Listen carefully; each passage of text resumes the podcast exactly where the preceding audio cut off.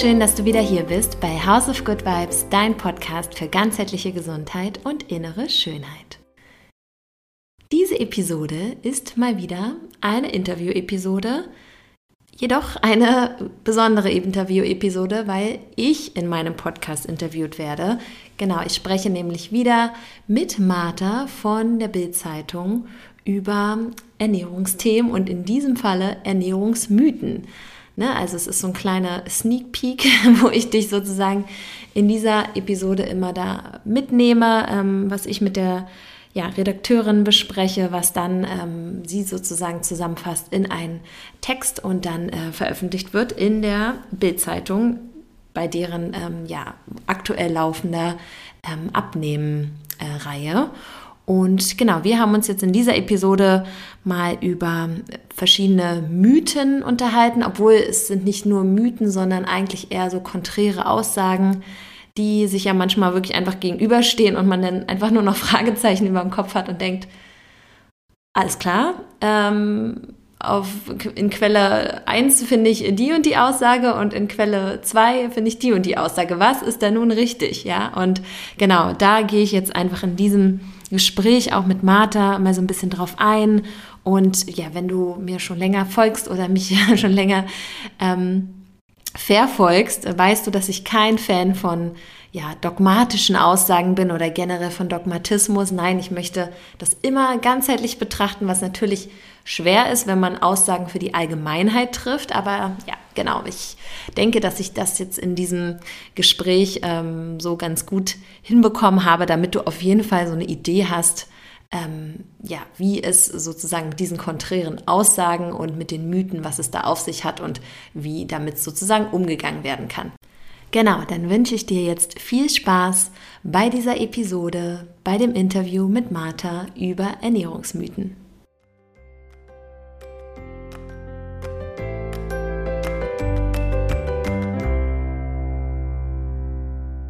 Gut, Ernährungsmythen bzw. Abnehmregelmythen.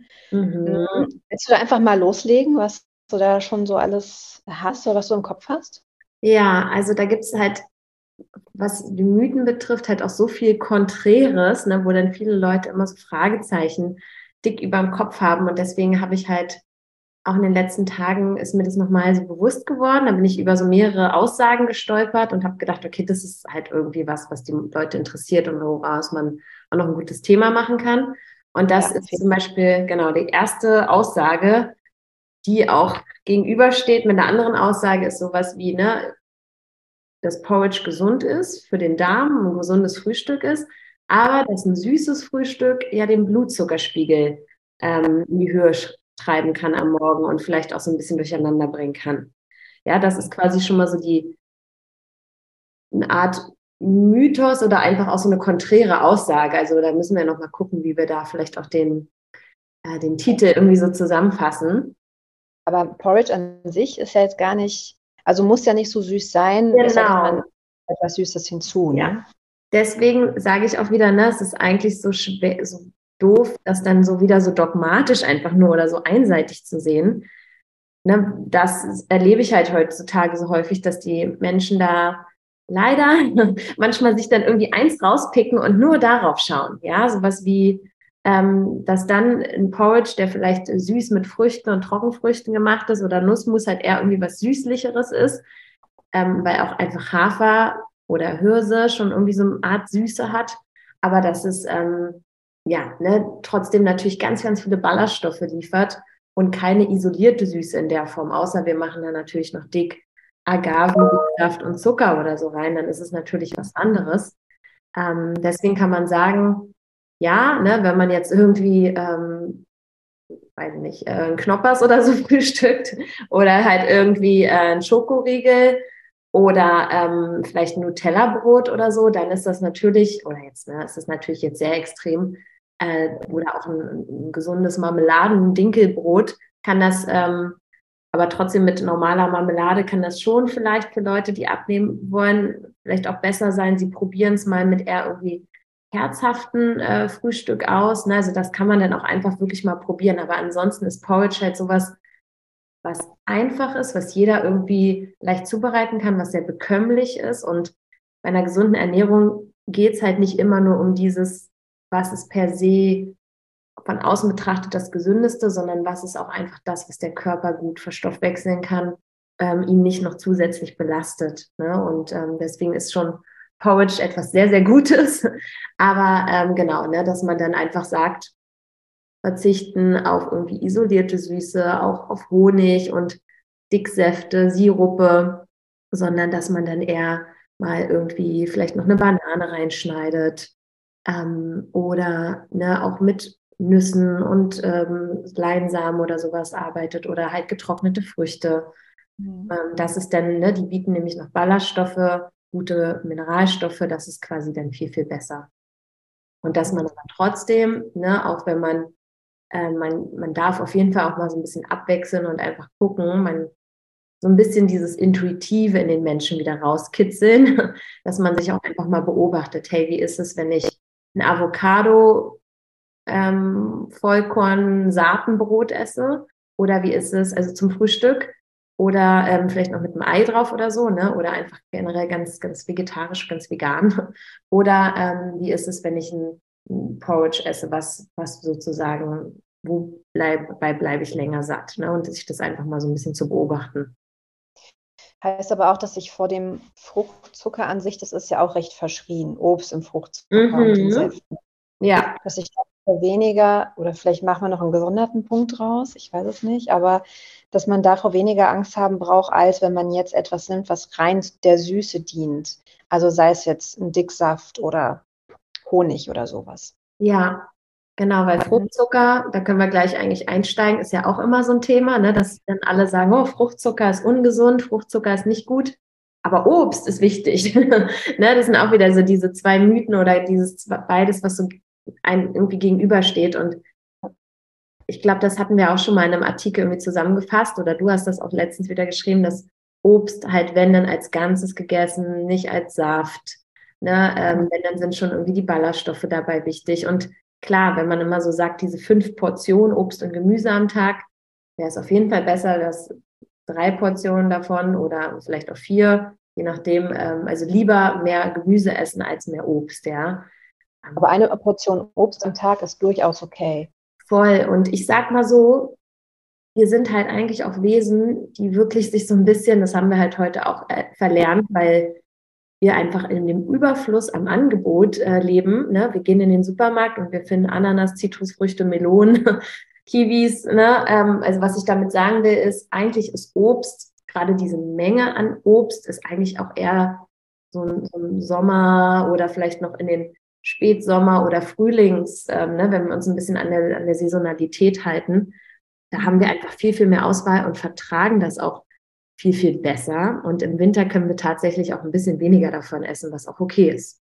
Ja, und dann können ja. wir auch Vitamin C häufig mehr über dann vielleicht im Winter sehr viel an diesen Kohlgemüsesorten oder frischen Kräutern oder so. Ne? Ja. Kannst du nochmal erklären, weshalb es so wichtig ist, dass das Obst als Ganzes gegessen wird und nicht ja. im Smoothie verwertet zum Beispiel. Ja, also in einem Smoothie ist es zumindest noch besser als in einem Saft, weil du trotzdem noch Faserstoffe hast.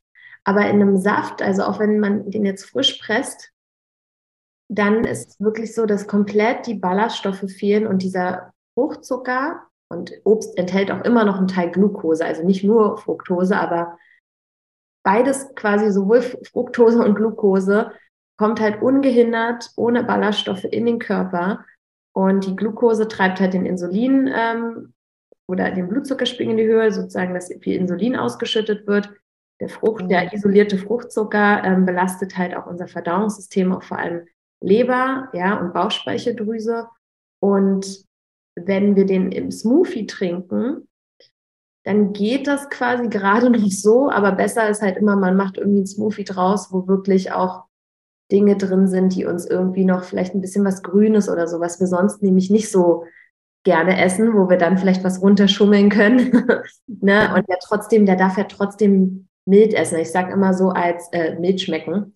Ich sage immer so als Richtlinie bei einem Smoothie wäre schon gut, wenn 50 Prozent Gemüseanteil dabei ist. Ja, vor allem irgendwie so Blattgrün oder man kann ja auch sagen, Ne, auch bei einem Smoothie kann man natürlich auch so Sachen reinmachen wie ähm, Superfoods und irgendwie Mandelmus oder so, ne? Ähm, auch mal solche Sachen.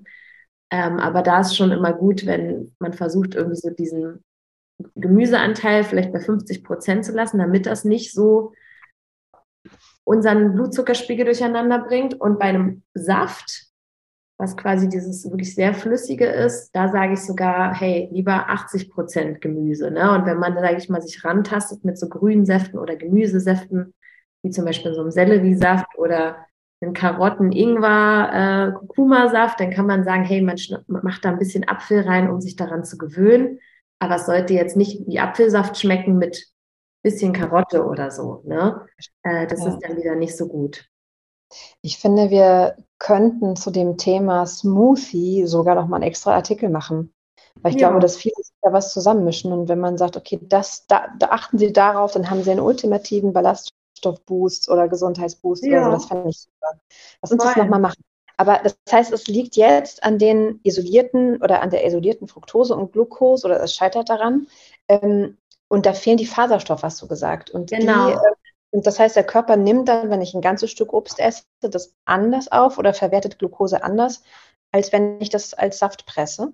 Ja, genau. Ne? Der, der Key sozusagen ist immer, dass wenn Ballaststoffe mit dabei sind, ne, so wie es auch, wenn ich von isolierter Süße spreche oder isolierten Kohlenhydraten, da meine ich dann immer, das sind quasi ähm, Zuckermoleküle oder ne, ähm, Kohlenhydrate, mhm. wo nicht viel Ballaststoffe sind, sodass wirklich die Kohlenhydrate so schnell in Glucose gespalten werden kann oder so schnell verfügbar ist im Blut und den Körper halt durcheinander bringt. Ne? Und wenn wir immer Ballaststoffe noch dabei haben, dann steigt der Blutzuckerspiegel halt nicht so rasant an und nicht so mhm. rasant wird Insulin ausgeschüttet, was dann dazu führt, dass der Blutzuckerspiegel genauso rasant wieder abflacht. Das heißt, es ist alles bisschen ein stetigeres Steigen und ein stetigeres Fallen, ja. Und diese Achterbahnfahrt, die wollen wir, also dieses sehr steile, das wollen wir halt vermeiden, weil das dann wirklich eher dazu führt, wir haben immer wieder schnell Hunger, wir haben vielleicht Heißhunger ähm, und es belastet ja dann, dann noch halt auch ähm, häufig einfach unseren Verdauungstrakt, ja. Ja. Okay. Genau, schon mal zwei sozusagen abgehakt. Mhm. Ja, da würde ich auch die Banane vielleicht noch mit extra erwähnen, weil ich glaube, dass das ein Obst ist, das haben wir ja auch erfahren aus diesen Abnehmgruppen. Das hörst du bestimmt öfter, dass, ah nee, Banane hat so viele Kalorien und so viel Zucker und lieber nicht essen. Das mhm. spielt ja da genau mit rein. Ja, ne? sehe ich immer ganz häufig, dass dann viele Angst vor der Banane haben, aber mir dann erzählen, dass sie irgendwelche Proteinpuddings oder so essen, ja, mit irgendwelchen die dann damit wärmen, hier viel Protein, aber ganz viel und ja, ja vielleicht auch wenig Kalorien, weil eher so Süßstoffe verwendet werden. Ja, auch Süßstoffe sind ja sowas. Ähm, wo man dann immer sagt, oh ja, Süßstoffe sind ja besser, die haben ja keine Kalorien. Und trotzdem gibt es schon in einigen Köpfen, weiß man so, oh, Süßstoffe sind eigentlich auch nicht gut. Und klar, Süßstoffe erhöhen den Blutzuckerspiegel per se erstmal nicht, aber man hat auch festgestellt, also ne, da gibt es wirklich schon unzählige Studien, unzählige Belege. Also das ist jetzt nichts Neues, dass einfach trotzdem es einen Einfluss hat auf indirekt auf den Blutzuckerspiegel. Heißt, dass, in, dass zum Beispiel Süßstoffe auch mehr den Appetit noch fördern. Es wird quasi so von unserem Hungersättigungshormon ähm, mehr durcheinander geraten, von diesem Gleichgewicht ähm, abdriften, ja, dass wir noch mehr dieses Bedürfnis haben nach noch süßeren Speisen oder vielleicht noch würzigeren Speisen, so, ne? So ein bisschen so einfach unsere Geschmacksnerven da auch ähm, durcheinander geraten. Und ja, dass einfach Süßstoffe wirklich auf Dauer trotzdem auch Dickmacher sind, auf jeden Fall, auch wenn sie in dem Sinne erstmal keine Kalorien liefern oder sehr, sehr wenig Kalorien, ja. Mhm. Also deswegen sollte man auch darauf verzichten. Ja. Okay. Ja, genau. habe ich jetzt als dritten Punkt auch schon notiert. Super, ist auch richtig gut. Ja. Und äh, was ich als vierten Punkt ganz gut finde, glaube ich, ist so diese Aussage, dass Rohkost, also so rohe Sachen, so rohe, sage ich mal, Obst, Gemüse, generell Rohkost, ja alles ähm, dann einfach sehr mikronährstoffreich ist, heißt quasi sehr, sehr viele Mineralstoffe, Spurenelemente, Vitamine liefert. Mhm. Aber Gegenaussage es ja eher nicht so leicht äh, verdaulich ist und dann auch ein bisschen, ne, so wir hatten ja auch schon mal darüber gesprochen, Salat am Abend und solche Sachen, ähm, ne, so dass man eigentlich sagt, ja klar, so ein Salat, der liefert halt ganz, ganz viele tolle Nährstoffe oder ne, ähm, wenn man die Karotten roh isst, aber ähm, wie ist das dann quasi mit der Verdaulichkeit, mit der Verwertbarkeit? Mhm. Und da ist auch wieder so, eigentlich darf man das wieder ganzheitlich betrachten, wie immer alles. ähm, dass natürlich erstmal jeder so unterschiedlich ist. Heißt, jedes Verdauungssystem eines Menschen ist auch unterschiedlich. Und dann hat das auch immer noch mit der Tageszeit zu tun. Ja, es gibt halt so Leute, die, sage ich mal, sind schon von ihrer Konstitution so ein bisschen stärker. Die können auch eher mal mehr mit Rohkost umgehen. Und man sagt sogar, ja, das, also im Ayurveda wird sogar eher gesagt, die Menschen, die schon, sage ich mal, so ein bisschen auch den stabileren Körperbau haben, dass die auch eher die sind, die gut mit Rohkost umgehen können. Ja, im Ayurveda sagt, das, sagt man das so. Heute ist das natürlich, sind noch mal so viele andere ähm, Dinge, die man sich angucken darf. Ne? Wenn jemand quasi gar keine Rohkost gewöhnt ist, dann macht das bei ihm vielleicht auch erstmal irgendwie Verdauungsbeschwerden und er sagt, oh, ich kriege davon Blähung, ich kann das nicht essen. Aber genau, um das so zusammenzufassen, klar, Rohkost liefert erstmal per se mehr Mikronährstoffe als ähm, erhitztes, gekochtes, ähm, gebratenes Gemüse, zum Beispiel jetzt. Mhm. Aber genau, es ist halt wirklich wichtig, was kann unser Körper irgendwie verwerten. Weil wenn wir jetzt wirklich von morgens bis abends ganz viel Rohkost essen, und es gibt ja auch so diese Rohkost oder rohe vegane Ernährung, ne, die ähm, auch sehr viele Anhänger hat und wo es auch echt immer tolle Rezepte und so gibt. Ja, ich gucke da auch manchmal rein, weil ich auf jeden Fall sehr inspirierend auch finde, hin und wieder was daraus zu picken. Aber ne, es kann halt auch sein, dass es für Leute, die da nicht so eine sehr starke Verdauungssystem haben, heißt, wo vielleicht nicht genügend gekaut wird oder man eher im Stress ist, vielleicht einfach der Darm auch nicht so stark ist, ne? wo der Darm schon, sage ich mal, eher im Ungleichgewicht ist, dass dann dieses viele Rohkost eher Gärprozesse fördert und dann eher dafür sorgt, dass wir uns schlapper und müder und schlechter fühlen, obwohl wir denken, hä, wir nehmen doch so viel Mikronährstoffe zu uns durch diese ganzen rohen Salate und so. Also es ist jetzt mhm. natürlich sehr extrem hier gesagt, ja. Ähm, aber genau, dass unser Körper das einfach gar nicht spalten kann, aufnehmen kann ähm, und uns das eher dann beschwert. Also das ist auch wieder so eine Aussage aus dem Ayurveda, was ich immer so schön finde, weil es halt so ganzheitlich auch ist, dass halt die beste Ernährung für uns Menschen die ist, die wir in dem Sinne auch verwerten können, ja. Und das macht das, finde ich, so, äh, so, ja, so veranschaulicht das so, wie wichtig das einfach ist, dass ähm, nicht nur was wir essen, sondern wie, ne? dass wir richtig kauen, dass wir uns Ruhe nehmen, Zeit, damit unser System einfach sich auf Verdauung einstellen kann. Ne? Genau. Also yes. deswegen kann man es vielleicht wirklich auch als Aussage nicht nur was wir essen ist entscheiden, sondern wie, ne? Weil da kannst du vielleicht noch mal so ein bisschen die Aussage auch oder so ein bisschen darauf verweisen, dass wir in unserem Nervensystem ja diese zwei Modi haben, Parasympathikus und Sympathikus. Und wenn wir in diesem Sympathikus, in dem wir uns halt meist befinden, in diesem wenn wir halt dauerhaft irgendwie chronisch gestresst sind, dann ist unsere Verdauung halt auch eher hinten angestellt.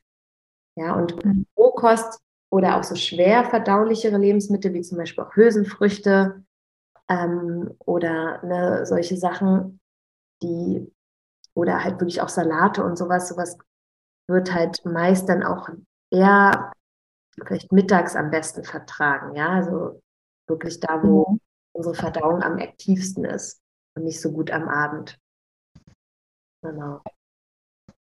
Und Rohkost vor Rohkost, sagt man auch immer. Ne? Lieber erstmal das Rohe und dann nicht das Rohe nach dem Gekochten. Als nächstes, hast du noch irgendwas? Ich habe nämlich ein paar Ernährungsmythen noch rausgeschrieben. Ja, also genau, ich habe noch mit dem Kaffee, ne, weil man da auch zum Beispiel sagt, okay, Kaffee, der hat ja ganz gute sekundäre Pflanzenstoffe. ne, das sind auch diese sogenannten Phenolsäuren, dass ähm, genau Kaffee an sich ja auch gesund sein kann aufgrund dieser sekundären Pflanzenstoffen. Ne? Da hat er auch so, wie gesagt, so die antioxidative Wirkung, sagen dann die Kaffeebefürworter.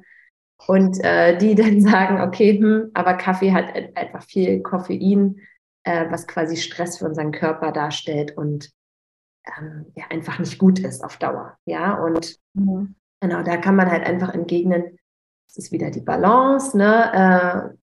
Äh, wir haben heute schon, wir neigen schon dazu, Kaffee wirklich, also der Großteil der Menschen Kaffee wirklich so als so Pushmittel zu verwenden, dass wir einfach irgendwie aus dem Quark kommen, dass wir irgendwie noch was geregelt bekommen am, am Tag und, und vergessen oder schauen deswegen gar nicht so richtig, okay, was, wie geht es unserem Körper wirklich, ne? weil wir uns jedes Mal wieder diese Koffeindusche geben, ne? ohne um überhaupt eigentlich mal zu gucken, ey, wie ist das, wenn wir den Kaffee nicht hätten? Ja, wir werden müde, oh, Kaffee. Wir haben Mittagstief, Kaffee. ne? Mhm. Oh, wir müssen noch mal hier eine weite, wir müssen noch mal ein bisschen länger an irgendwas sitzen am Computer, Kaffee. Ne? Und eigentlich sagt unser Körper vielleicht, ey, ich brauche gerade eine Pause, ich muss mal irgendwie an die frische Luft oder ähm, ich brauche vielleicht wirklich mal ein bisschen mehr Schlaf oder mehr Erholung und so. Ne? Und das drücken wir durch, also ich will das jetzt, das ist natürlich jetzt auch wieder sehr allgemein gefasst, ne? Das, sehr, ist sowieso individuell dann sowieso bei jedem Einzelnen, aber oft ähm, sehe ich das halt bei meinen Kunden, wenn die mir so ein bisschen erzählen, dann weise ich die halt auch darauf hin, dass manches damit halt weggedrückt wird. Ne? Mhm. Und ja, ne, also auch, wie gesagt, komm, ich habe jetzt wieder eine Kundin, die mir gesagt hat, sie trinkt halt vier, fünf Tassen Kaffee am Tag. Und das ist halt bei vielen Leuten halt äh, ja normal heute, ne? Mhm. Und in meinem Leber-Detox habe ich ja dann, sind ja neun Tage, wo die Leute mal keinen Kaffee trinken.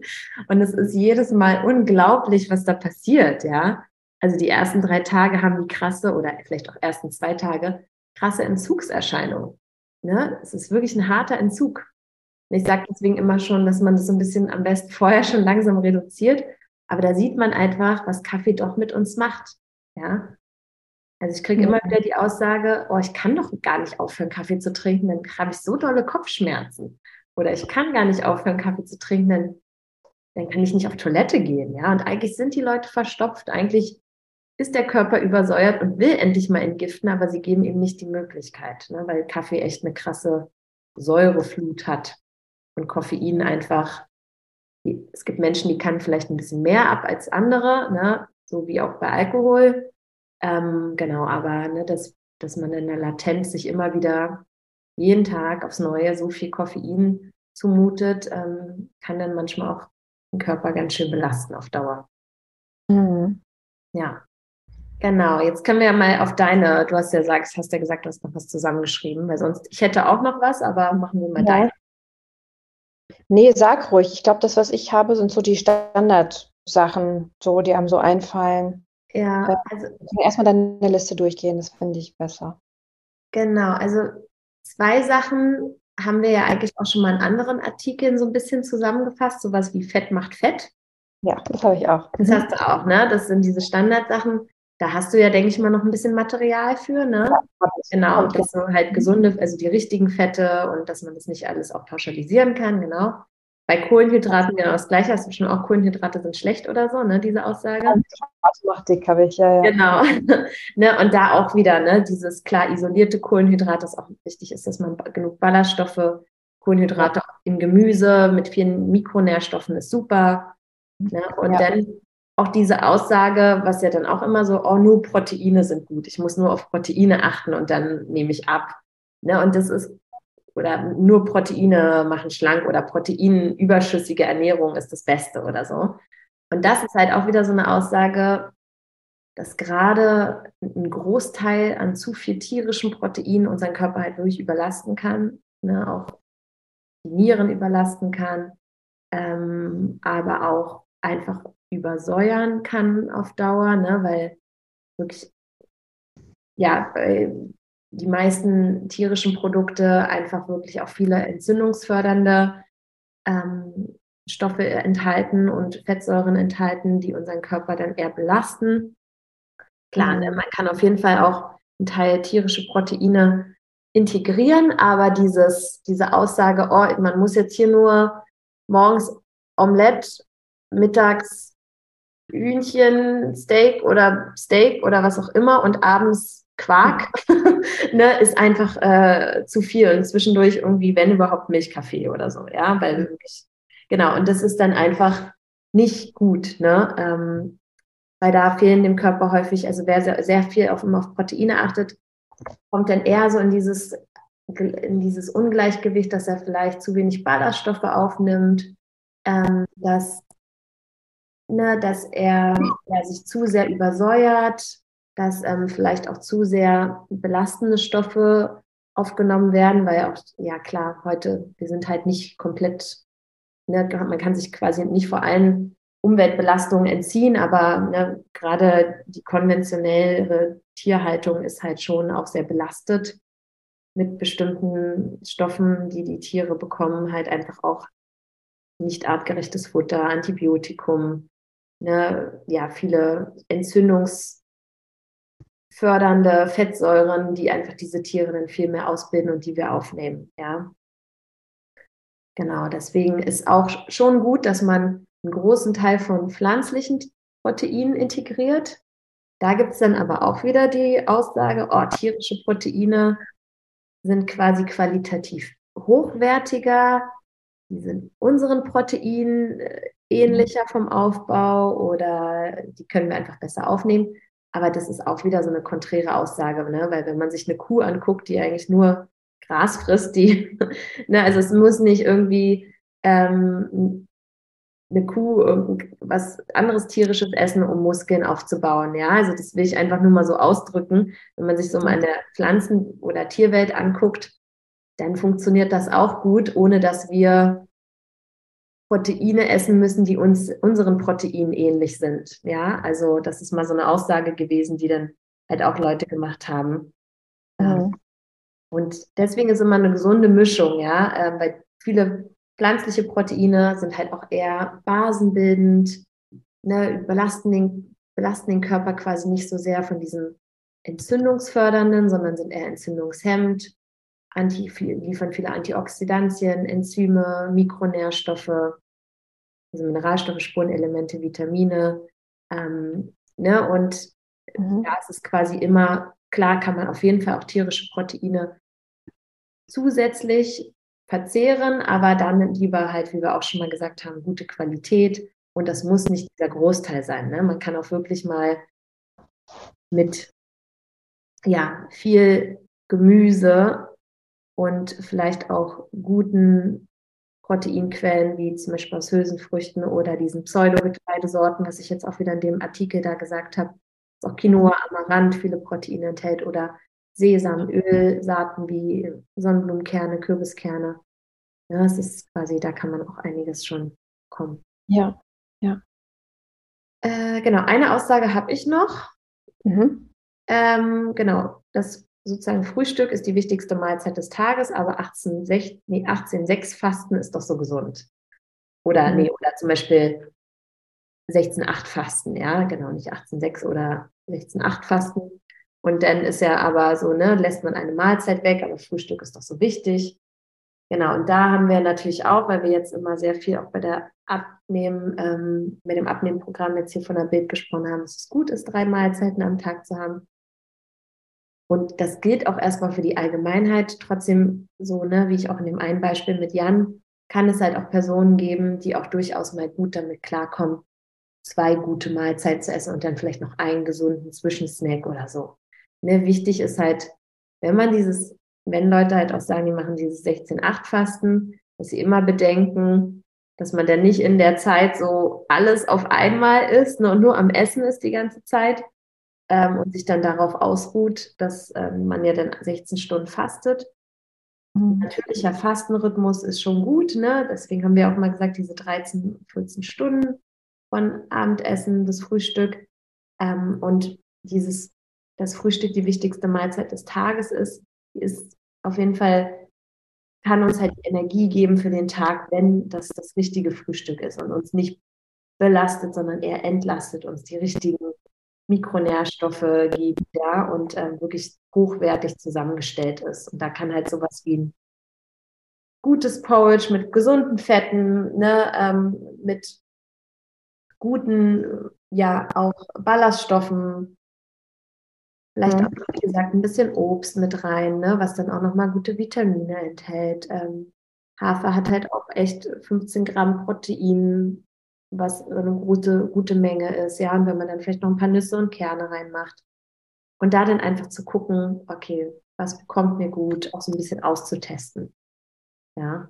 Mhm. Man kann ja auch sagen, man schiebt das Frühstück einfach ein Stück weiter nach hinten und ne, also da kann man ja auch mal so ein bisschen, es ist halt auch immer so ein bisschen wirklich abhängig von der Person. Mhm. Ähm, Eier sind ungesund. Milchprodukte sollten vermieden werden und glutenfreie Lebensmittel sind automatisch gesünder. Vielleicht könnten wir glutenfrei nehmen. Ja. Ähm, also automatisch gesünder kann man schon mal streichen, weil ne, häufig sind halt die industriell verarbeiteten, glutenfreien Varianten dann wirklich ein Mischmasch aus ja, verschiedenen ja, stärkehaltigen, also so zum Beispiel viel, da ist meist viel Maisstärke drin und ähm, das sind viele, sage ich mal, Stärkeprodukte drin, dann halt auch viele zwar glutenfreie, aber sehr isolierte Auszugsmehle, wie jetzt zum Beispiel irgendwie Reis oder Maismehl, ne? Und dann ist da noch, ähm, sind da noch einfach viele Verdickungsmittel und Regulatoren, synthetische, ja, einfach viele, viele Konservierungsstoffe dabei, die halt unseren Körper eher belasten. Ne? Das ist ja auch bei, bei veganen Produkten so, ne, dass die nicht automatisch gesund sind, nur weil drauf steht vegan. Das ist ja das. Ja, Gleiche. das will ich auch noch als Punkt nehmen. Ja, genau. Und ähm, deswegen bei glutenfrei ist es nicht automatisch deswegen gesund. Ne? Aber es gibt, wie gesagt, in der, es gibt sehr, sehr viele glutenfreie Pseudogetreide oder auch ja, getreideähnliche ähm, Lebensmittel, die wirklich sehr, sehr gesund sind, weil sie halt noch nicht so überzüchtet sind. Und dieses Gluten von heute ist halt eher für uns so ein bisschen belastender, weil zum einen wir halt, wenn wir früher irgendwie Brot gebacken haben oder so, dann war das so noch diese alten Zubereitungsweisen mit Sauerteig. Es war fermentiert, es war quasi nicht so dieses, es hat unseren Körper nicht ganz so doll triggern können, weil es einfach nicht so in dieser Menge ähm, auf uns eingeprescht ist, ja, oder einfach auf die Zubereitungsweise es verträglicher gemacht hat. Ne, mit Sauerteigbroten und so. Und ähm, heute ist es halt einfach wirklich, wir finden in der modernen Ernährungsweise auch wieder Gluten morgens schon beim Brötchen oder Teilchen oder was auch immer. Mittags äh, gibt es dann irgendwie Nudeln oder Pasta, Weizenpasta oder wenn es irgendwie was gibt, dann gibt es auch nochmal irgendwie Brot dazu. Ne? Oder keine Ahnung, ne, wo es irgendwie auch in vielen Fertigprodukten ist ja immer noch Weizen oder Gluten auch irgendwie mit drin. Und abends mhm. gibt es dann auch wieder das klassische Abendbrot oder so. Ne? Wir haben halt heute einfach so die Flut von Gluten, was halt einfach unser Körper auch nicht gewohnt ist. Aber genau, ne, glutenfrei oder sich sehr glutenarm zu ernähren, kann auf jeden Fall sehr gesund sein und sehr entlastend für unser Verdauungssystem. Aber da ist halt einfach zu differenzieren, dass man dann die hochwertigen ähm, nicht so stark industriell verarbeiteten Produkte wählt, sondern dann einfach wirklich mhm. die natürlichen glutenfreien Varianten wie Buchweizen, Hirse, ähm, Hafer ist eigentlich von Natur aus auch glutenfrei. Ähm, der wird aber meist angebaut neben Feldern, wo glutenhaltige Getreide sind. Deswegen gibt es immer Hafer, der extra als glutenfrei deklariert ist, nur dass dann da quasi keine Verunreinigungen und so mhm. stattfinden. Ne? Genau. Ja. Und jetzt Dann die Aussage vegan, genau. Mhm. Genau, eigentlich ähnlich, ne, weil nur wenn irgendwie vegan draufsteht, auf einem veganen Schnitzel oder auf einem veganen Aufstrich oder so, ist es jetzt nicht gleich gesund, ja, weil häufig sind das auch, also nicht nur häufig, es kann halt sein, dass auch manche vegane Gerichte oder vegane Produkte im Supermarkt sehr stark verarbeitet sind. Da sind dann auch häufig, ähm, genau, entweder ist da dann Weizen und Gluten viel drin, ne? oder da sind dann so mhm. Sachen wie auch Zucker oder ähm, Geschmacksverstärker drin, damit das Produkt uns aber auch wirklich überzeugt und schmeckt. Viele ja. Konservierungsstoffe drin. Ähm, ich habe auch das Gefühl, dass es gerade in Fleischersatzprodukten ist. Ja. Es darum Fleisch ersetzen zu wollen, auch geschmacklich, dass da eine Riesenliste ist von irgendwelchen. Ja, voll. Also viele Aromen, viele ähm, Konservierungsstoffe, Verdickungsmittel, äh, Bindemittel, auch synthetische Sachen, ja, die wir eigentlich nicht so haben wollen. Viel mhm. Sonnenblumenöl, da werden dann meist wirklich eher Öle verwendet, die nicht so hochwertig sind, die ja eher Entzündung fördern auf Dauer. Also es sind einfach eher wirklich keine guten Rohstoffe meist, ja. Also das ist immer so wichtig, dass man sich, wenn man ein veganes Produkt sich anschaut, dass man wirklich guckt, okay, was sind die Rohstoffe, die da verwendet sind, ne? aus welchen Komponenten besteht das. Und wenn die Zutatenliste dann schon sehr lang ist, dann kann man auf jeden Fall schon mal sehr kritisch das beäugen. Und es ist ja wahrscheinlich auch so, dass wenn sich jemand nicht besonders gut auskennt oder nicht auf eben darauf achtet, dass alle Nährstoffe in der Ernährung enthalten sind, Vitamine und so weiter, dass man da vielleicht auch in einen Mangel geraten kann. Voll.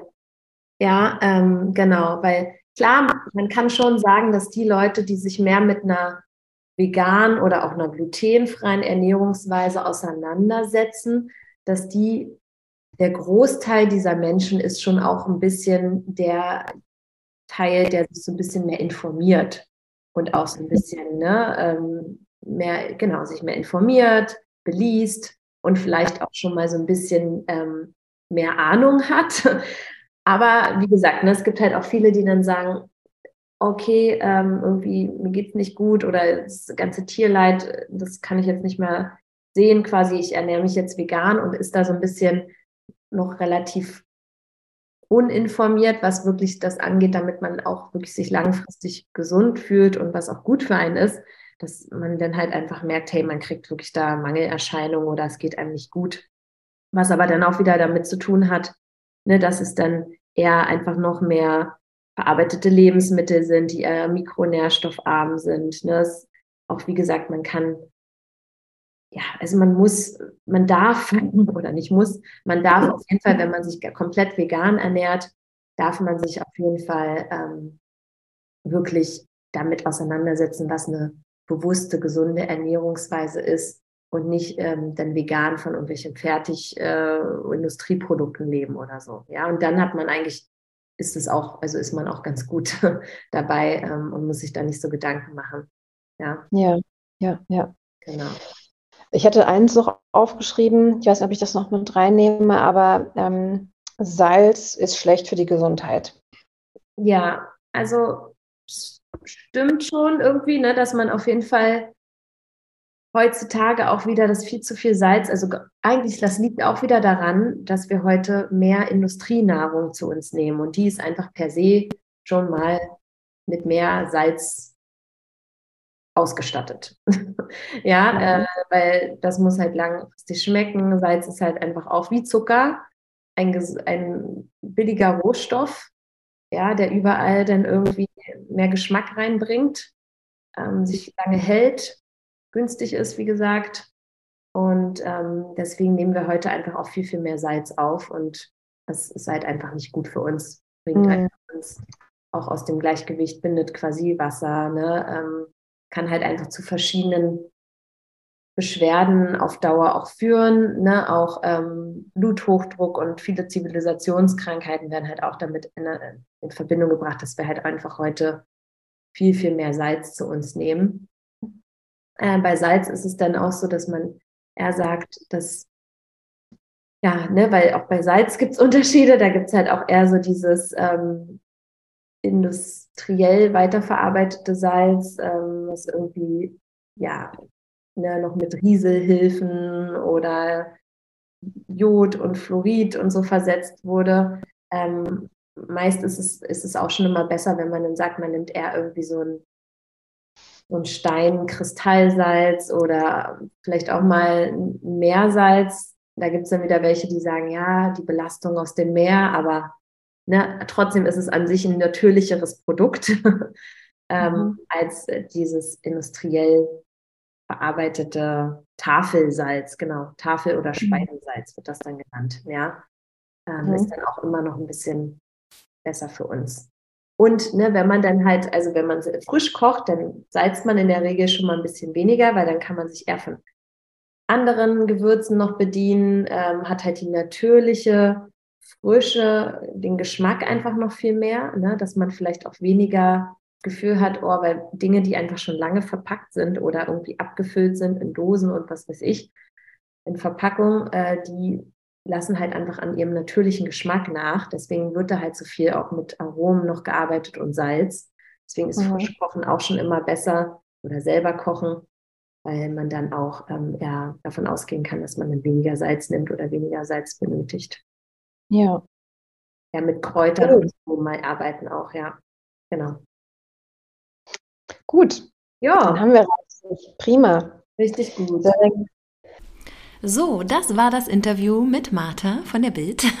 Ich hoffe auf jeden Fall, dass du jetzt ein bisschen weniger Fragezeichen vielleicht über dem Kopf hast und auch vielleicht ein bisschen entspannter bist mit gewissen Aussagen, die du irgendwie, weiß ich nicht, äh, in äh, Magazinen, im Fernsehen, äh, bei Social Media aufschnappst und die dann einfach so Verwirrung in deinem Kopf ähm, natürlich kreieren, weil du denkst, okay, was ist denn nun richtig? Ja, also wie gesagt, am Ende ist es immer ganzheitlich zu betrachten. Es ist die Balance, ähm, wie sozusagen es auch wirklich deinem Körper geht und was, das ist halt so individuell. Ne? Und ja, auf jeden Fall ist sozusagen schon mal viel damit getan, dass du dich nicht unter Druck und äh, zusätzlich stressen lässt von ähm, solchen Aussagen, sondern dass du bei dir bleibst, deinen Körper beobachtest, auf dich hörst, auf die Signale deines Körpers und ja, denn da einfach ähm, dich sozusagen nicht so doll verrückt machen lässt. Ja.